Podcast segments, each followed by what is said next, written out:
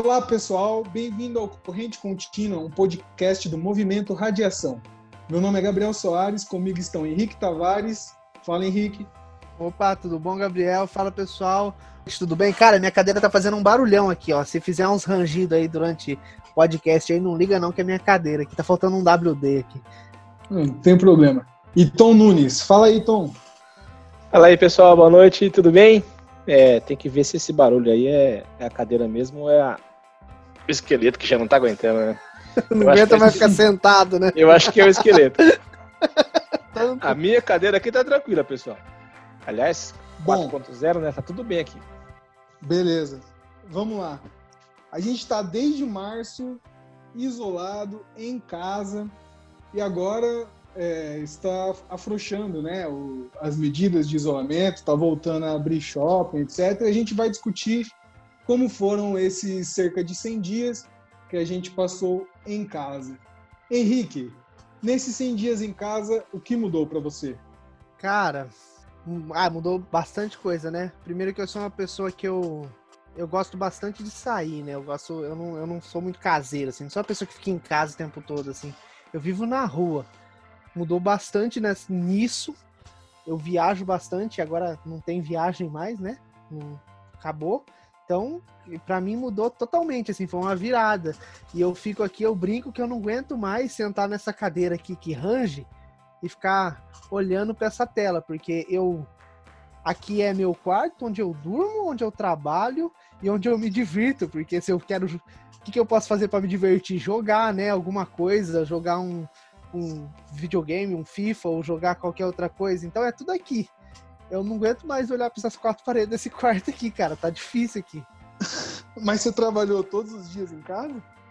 Todos, desde o início da quarentena, é, desde a desde a primeira semana de não, terceira semana de março, né, que foi quando quando iniciou. Como eu trabalho na área hospitalar, é, é, um, é a infecção é muito grande, né? Então, já logo no começo já mandaram a gente para casa e desde então eu tô em casa não saí. Tô aqui todos os dias. Todos os dias em home office e diretão assim, sem parar. Caraca. E você, Tom? Como é que foi? Muita loucura nessa rotina? Cara, bastante. No começo é legal, né? A gente brincava na, lá na, na empresa que o home office era era um piloto com algumas pessoas só e, e o resto da galera toda querendo fazer. E aí veio essa pandemia e o que era exceção acabou virando regra. É legal, nos 15 primeiros dias eu tô desde o dia 10, mais ou menos, de março, em home office full, todos os dias. Os primeiros 15, 20 dias, a rotina era bem puxada e cansativa, porque a gente estava naquela loucura de colocar todo o resto da companhia em home office. Então, assim, loucura frenética, né, a, a rotina. E, mas, mas era legal, porque era novidade. Passa, o, o tempo vai passando, e aí já não é tão novidade assim, é ruim. Eu tô literalmente internado desde o dia 10 de março. Eu vou algumas vezes no mercado quando a Fabi me pede, mas já, já tá começando a ficar chato. É, você sente falta, né? É, você sente falta Sim. da resenha, aquela, aquele papo do café, aquela pausa entre uma reunião e outra, você não volta para a mesa, você para, conversa com as pessoas, né? É, para numa, numa outra área que você quer trocar uma ideia. Então, isso eu sinto. Não é, cara.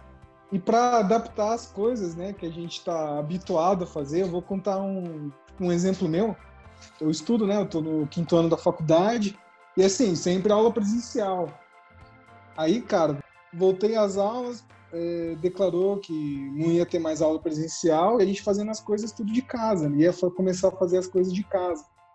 Só que não tinha nada preparado, né, para educação à distância, nem nada. Aí ficou um tempão aí pro, até para os professores se adaptarem e tal, e a gente entender como é que ia ser. E tá rolando, né, cara? O, semestre, o primeiro semestre ainda não acabou, né? Eu, parece que tá para acabar no fim de julho, por aí, sei lá. Estamos tocando barco. E estudar em casa, cara, é bem, é bem estranho, assim. Você tá acostumado a, estar tá no ambiente de faculdade, né? Todo o pessoal se ajudando, de casa, é difícil, é difícil de se concentrar tal. Eu sofri muito nesse, nesse começo, assim, até eu me adaptar, ter uma rotina, saca? Hora de acordar, etc. Foi bem, bem difícil. Como é que foi para vocês se adaptarem, assim? Eu acho que esse, esse negócio da rotina é o mais, é o mais engraçado, né? O pessoal acha que home office é, é alegria, né? O pessoal chegou achando que é, é acordar 10 e meia da manhã, tomar um café. Tem muita gente que, que, que, pensava isso, né? Do home office, que não levava muito a sério, né? E se você não tiver uma rotina, igual uma rotina de trabalho normal, afinal é um trabalho normal, ou no caso, um estudo normal, a vida, segue, você tá na sua casa, mas a vida segue, né? Então você tem que chegar, acordar ali, fazer o que você tem o que você fazia de manhã. A gente é acostumado, todo mundo a acordar de manhã, tomar um banho para sair, para dar aquela levantada, né? Se você não acorda de manhã e não faz essa, não, não segue esse mesmo ritmo, seu corpo entende que é um domingo, né, bicho? Então você vai ficar aquele dia preguiçoso, zoado. É, eu tive é... facilidade com isso até. Teve gente que falou que acabou trabalhando mais agora na quarentena de casa do que quando saía, né, Tom? Bastante. É, com quem eu converso, a sensação é de esgotamento. A galera acha que tá trabalhando mais mesmo. E a, a percepção que eu tenho, a minha mesmo, e das pessoas com quem eu converso, os caras do time que eu coordeno lá no UOL, é essa, de que a gente está trabalhando mais. Tanto é que as empresas já estão repensando. Quem era contra né, esse esquema de home office já está revendo. É, a gente está participando de um benchmark com 30 empresas. E as 30 empresas fazendo esses estudos de, de como se vai voltar, como vai ser a volta. Porque a percepção é que os times estão mais produtivos, lógico, a esse custo, né, de que as pessoas estão sentindo mesmo, estão trabalhando mais a parte de casa. Como o Henrique falou, não é home off, né? É home office. Então, é, é, todo mundo que vai conseguir se adaptar assim tão rápido? Não. Tem gente que vai, vai levar mais tempo, né? a curva vai ser maior até chegar no, no ritmo e na produtividade que ele tinha no escritório. Outros não vão conseguir, mas acho que a maioria das pessoas vai, vai entender que essa é uma nova realidade e não vai ter para onde correr. Que vai ser isso mesmo, entendeu? E não vai ter jeito, né?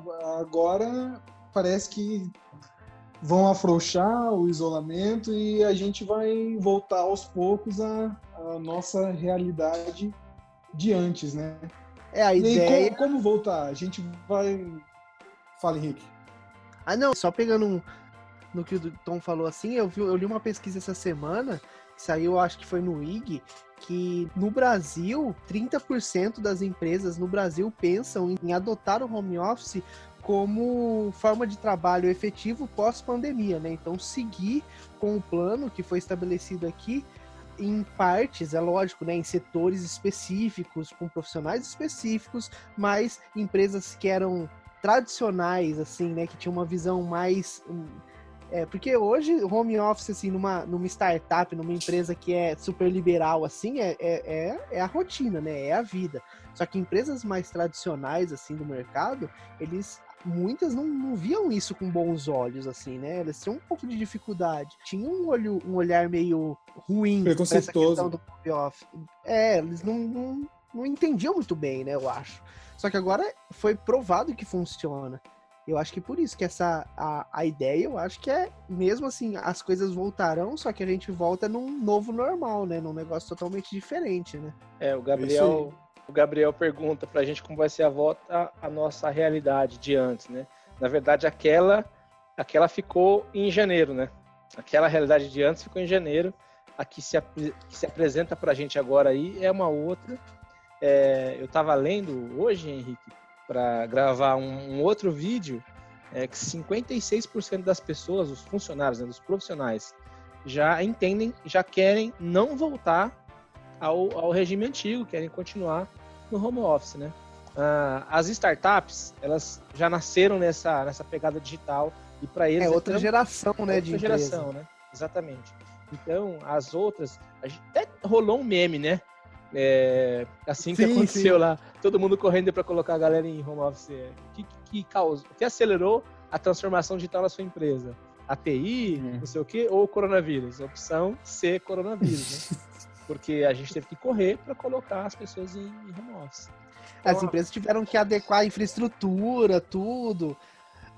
Eu tenho, tenho um primo meu que ele tem um. Ele é dono de um escritório de contabilidade. E para ele foi bom isso, porque assim, ele elevou o nível da empresa dele.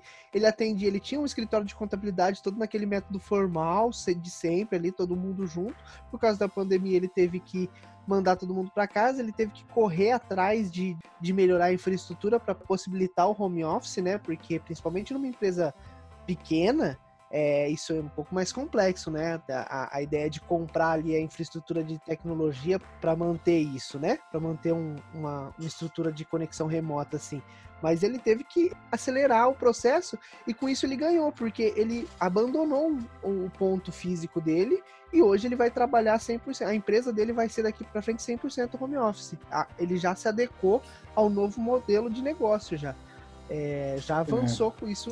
Isso levou ele para é. avanço mesmo. É, cara, e, e muita gente aproveitou, né, esse tempo de, de, de mudança, né, para aprender coisa nova, desenvolver habilidades. Eu vejo aqui em casa, por exemplo, os meus pais, eles não tinham muita familiaridade, assim, com, por exemplo, é, transmissão ao vivo, né, reunião ao vivo, assim, não fazia parte do, do dia a dia deles, né, no trabalho. E eles correram atrás aqui em casa, sabe? Pedir ajuda e isso foi, foi trouxe uma coisa boa para eles, né?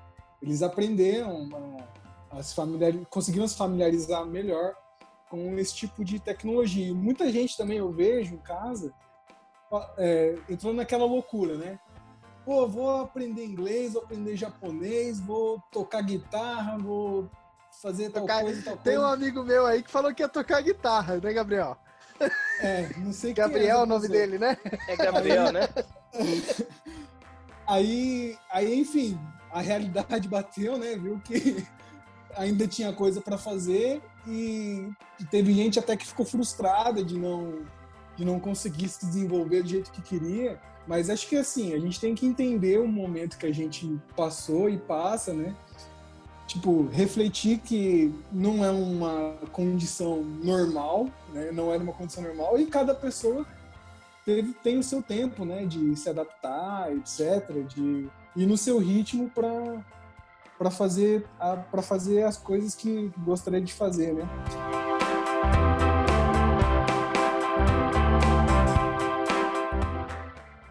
É, alguns planos foram frustrados de vocês pro nesse tempo.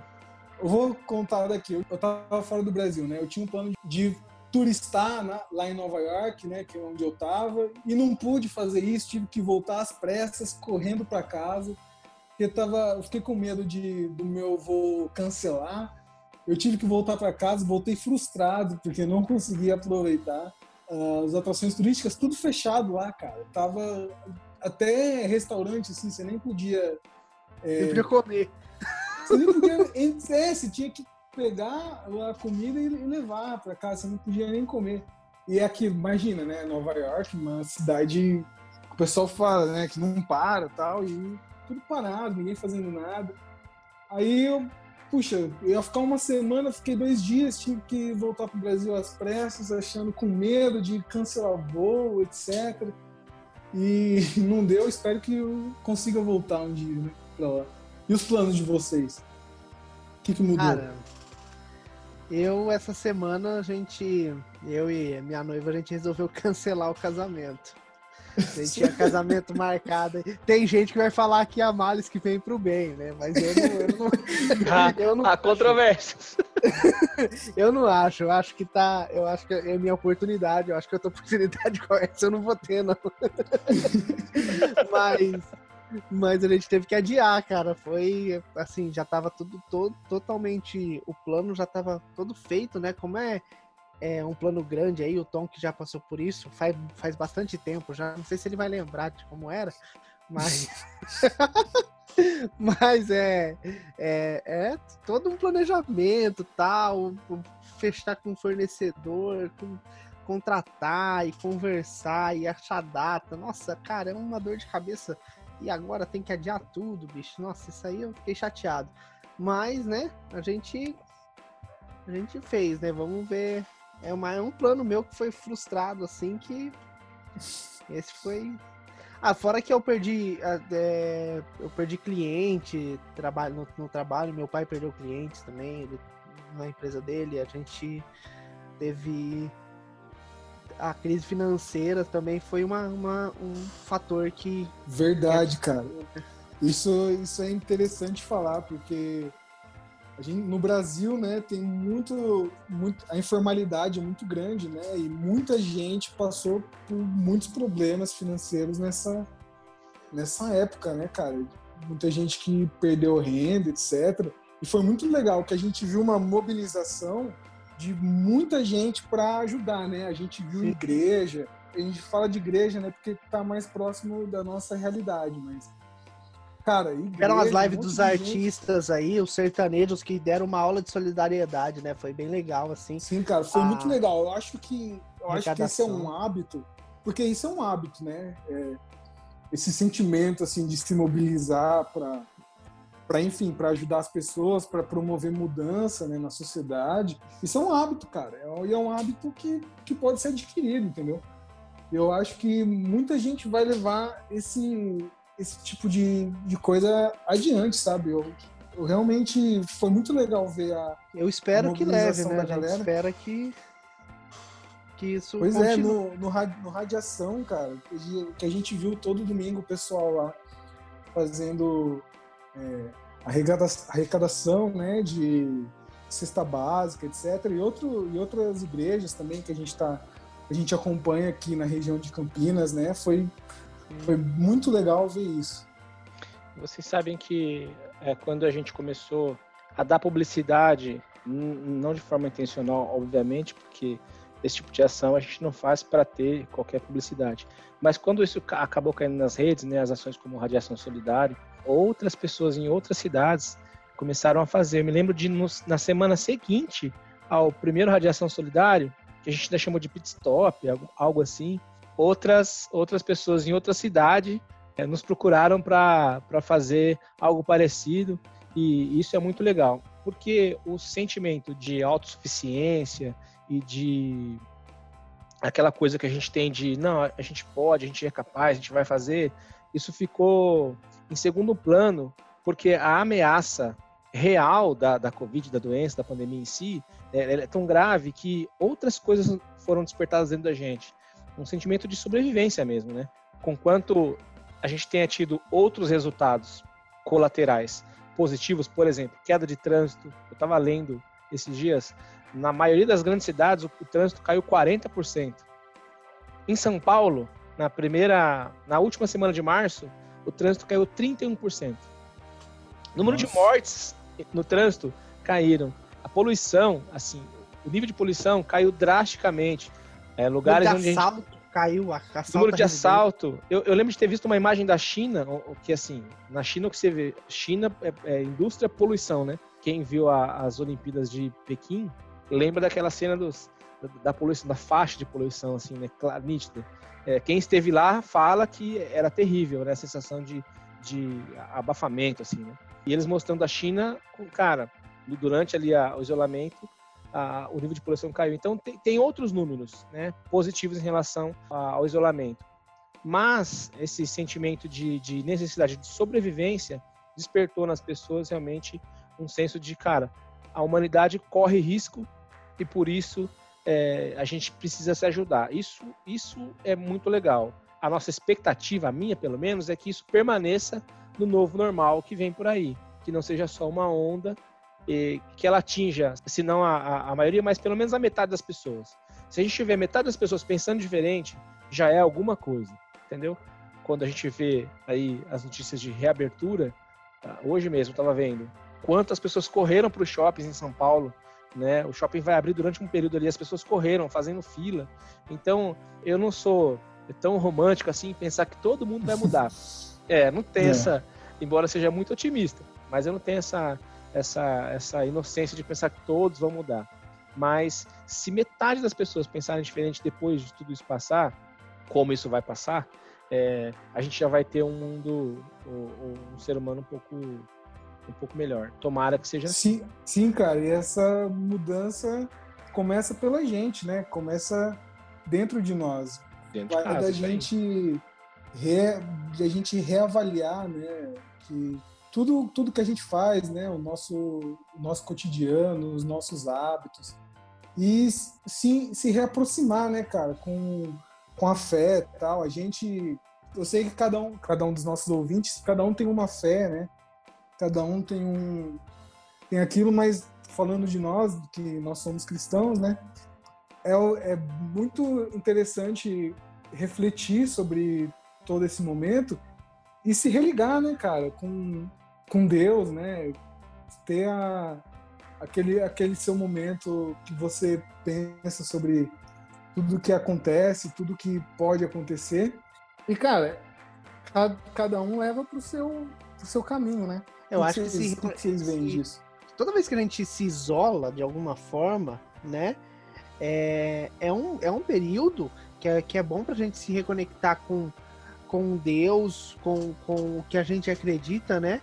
Se conectar com, com a gente mesmo, assim, ter aquele, aquele momento de reflexão, assim, pensar, aquele momento de pensar na vida, porque, cara, sinceramente, na vida normal, na vida normal, entre aspas, aspas, né? Que a gente vive, cara, a gente não tem te- tempo de pensar, não. Eu, pelo menos, do jeito que é o, ritmo frenético da vida, pri- principalmente nas cidades grandes, né? Como eu sou aqui de Campinas, o Tom de São Paulo, o Gabriel aqui da região de Campinas também. Cara, é um negócio frenético. E você, você acaba não tendo esse tempo, né? De, refle- de reflexão e tal. E eu acho que assim, a gente ficando mais em casa, a gente administrando nosso tempo melhor, ainda mais agora, no, nesse período final de, de isolamento, eu acho que é o período mais propício para isso. Porque as pessoas praticamente esgotaram suas distrações, né? Cara, hoje eu peguei, hoje eu terminei o trabalho, deitei na cama e fiquei olhando pro teto, bicho. Não tinha o que fazer. Não tem mais um no que se distrair. Eu acho que esse período é importante, porque aí agora as pessoas começam. E nesse período do não, do não fazer nada, é que aí a gente começa a pensar, né? O, o- aquela calma faz a gente refletir algumas coisas, faz a gente pensar um pouco mais. Eu acho que essa, esse período agora que a gente está vivendo agora de final de, de isolamento, se é que esse é o final, né? Se não, não despertar uma curva aí que melhe o nosso plano, né? É pensar mesmo, é tipo refletir o que, está acontecendo, é, cone- reconec- reconexão, né? A palavra é reconexão. Reconexão nossa com nós mesmos e nossa com Deus ou com seja lá o que você Com a acredita. nossa fé, né? Com a nossa fé, é exatamente. Ali no meio de abril, mais ou menos, eu li uma matéria, aliás, uma, uma a coluna da Folha, é, escrita pelo Paulo Coelho, de quem eu nem sou fã. Mas ele começa o artigo dele é, trazendo uma frase de Thomas Merton, um monge trapista, ele escreve num livro. Ele escreveu assim: Senhor meu Deus, eu não tenho ideia para onde estou indo, não vejo o caminho adiante. Parece que quando quando o isolamento veio forçado, que uma coisa é você querer se isolar por um tempo e depois resolver sair, e tudo bem, você pode sair. Esse não, a gente está no isolamento é forçado, a, a reveria, né? A contragosto. A gente, de forma arbitrária, teve que se, se isolar para proteger a nossa vida. Ah, e ele continua dizendo que a gente achava que tinha todas as respostas e aí as perguntas simplesmente elas mudaram, né? A gente estava ali seguro na nossa bolha, na nossa zona de conforto, só que um inimigo invisível, um vírus, penetrou. A gente foi forçado a se reavaliar, a se reconectar com alguma coisa, não é? Mesmo aqueles que são cristãos ou não cristãos, de algum modo, é, a gente foi forçado a, a repensar, a se reconectar, a se religar em coisas que estavam perdidas. Alguns vão, vão dizer que nesse período a reconexão com a família foi o mais importante, foi o que mais é, foi de positivo. Outros que teve a oportunidade de repensar os obje objetivos que tinha na vida, os planos, os propósitos. Eu nem, eu nem citei planos que eu tinha feito e que perdi, porque eu fiquei envergonhado. O cara tá cancelando o casamento dele. O que, que eu vou falar depois disso? Não é? O que, que eu vou falar depois? Alguns diriam que foi livramento. Eu não diria isso jamais na vida. casar, casar é muito bom. Entendeu? Então a gente foi obrigado a repensar mesmo algumas coisas. É, aprender outras novas, deixar alguns outros hábitos, mas eu penso que nesse período que a gente está chegando com a expectativa boa, que, que eu ouvi o Henrique dizendo assim, cara, tá acabando o isolamento, tá acabando, vamos ver se vai acabar, né? Vamos ver se É, vai acabar. então, é, sim. Vamos ver a, se a vai esperança é que acabe, né? acabar. a É, gente isso não, aí. Vamos a ver se vai sabe, acabar. né, cara? Mas não tem como saber, hein? qual Mas- é o rumo, né? Qual é o rumo que a gente vai ter depois disso, depois de se reconectar? O que a gente deixa de mensagem, que eu queria deixar de mensagem nesse período, né, no final desse período, ou no final desse episódio, é, cara, se você que está ouvindo a gente, né? Se você ainda não fez esse exercício de se reconectar com a fé, com o divino, com Deus, faça isso. Eu acho que é importante você fazer esse exercício para até te ajudar a passar pelo que vem pela frente, porque o normal que todo mundo tenta voltar, né, essa ânsia por voltar para aquele janeiro de 2020, é, pode esquecer, não, não vai ser mais o mesmo. De repente, o que a gente tem que fazer é nos preparar para enfrentar o que vem pela frente, esse novo normal. E a relação com Deus pode fazer, pode fazer muita diferença. É isso aí para você, Henrique. Cara, é, eu acho que é isso. Eu acho que é uma fase importante, né, pra gente rever nossas necessidades. Querendo ou não, a gente, todo mundo em quarentena ali, viver um pouco mais minimalista do que, entre aspas, né, do que é na vida cotidiana, a- porque a gente vê pelos comércios de roupa que caíram, essas coisas. Então a gente vê ali as nossas, rever as nossas necessidades. E essa questão de reconexão, para mim, é importante demais é, que é não só com não só com, com a fé, mas com você mesmo, com as pessoas, com seus planos, né? Talvez você tinha tinha um plano aí de fazer de aprender uma, uma língua nova, igual o Gabriel falou, de tocar um instrumento. Cara, ainda tá em tempo, entendeu? Reconectar, refazer o seu planejamento ali para que tudo saia bem. Porque uma vez que a gente tá bem com nós mesmos, a gente fica bem, né? Então eu acho que isso é, isso é importante. É isso aí, pessoal. Essa é a nossa mensagem para vocês. Sigam o Movimento Radiação e o Mova-se nas nossas redes sociais. A gente vai deixar todas as informações na descrição do podcast. E estamos reencerrando por aqui. Não enlouqueça em casa, em isolamento. Beba água, se alimente bem, pratique Sente exercícios físicos. Senta direito na cadeira. chinelo, compra uma esteira, sei lá, dá seu jeito. Mas não, não fique isolado emocionalmente, não. Falou, pessoal. É isso aí. Até mais. Valeu, Gabriel. Valeu, Tom. Falou, tchau, tchau, pessoal. Valeu, Gabriel. Valeu, Henrique. Valeu, pessoal. Até a próxima. Até.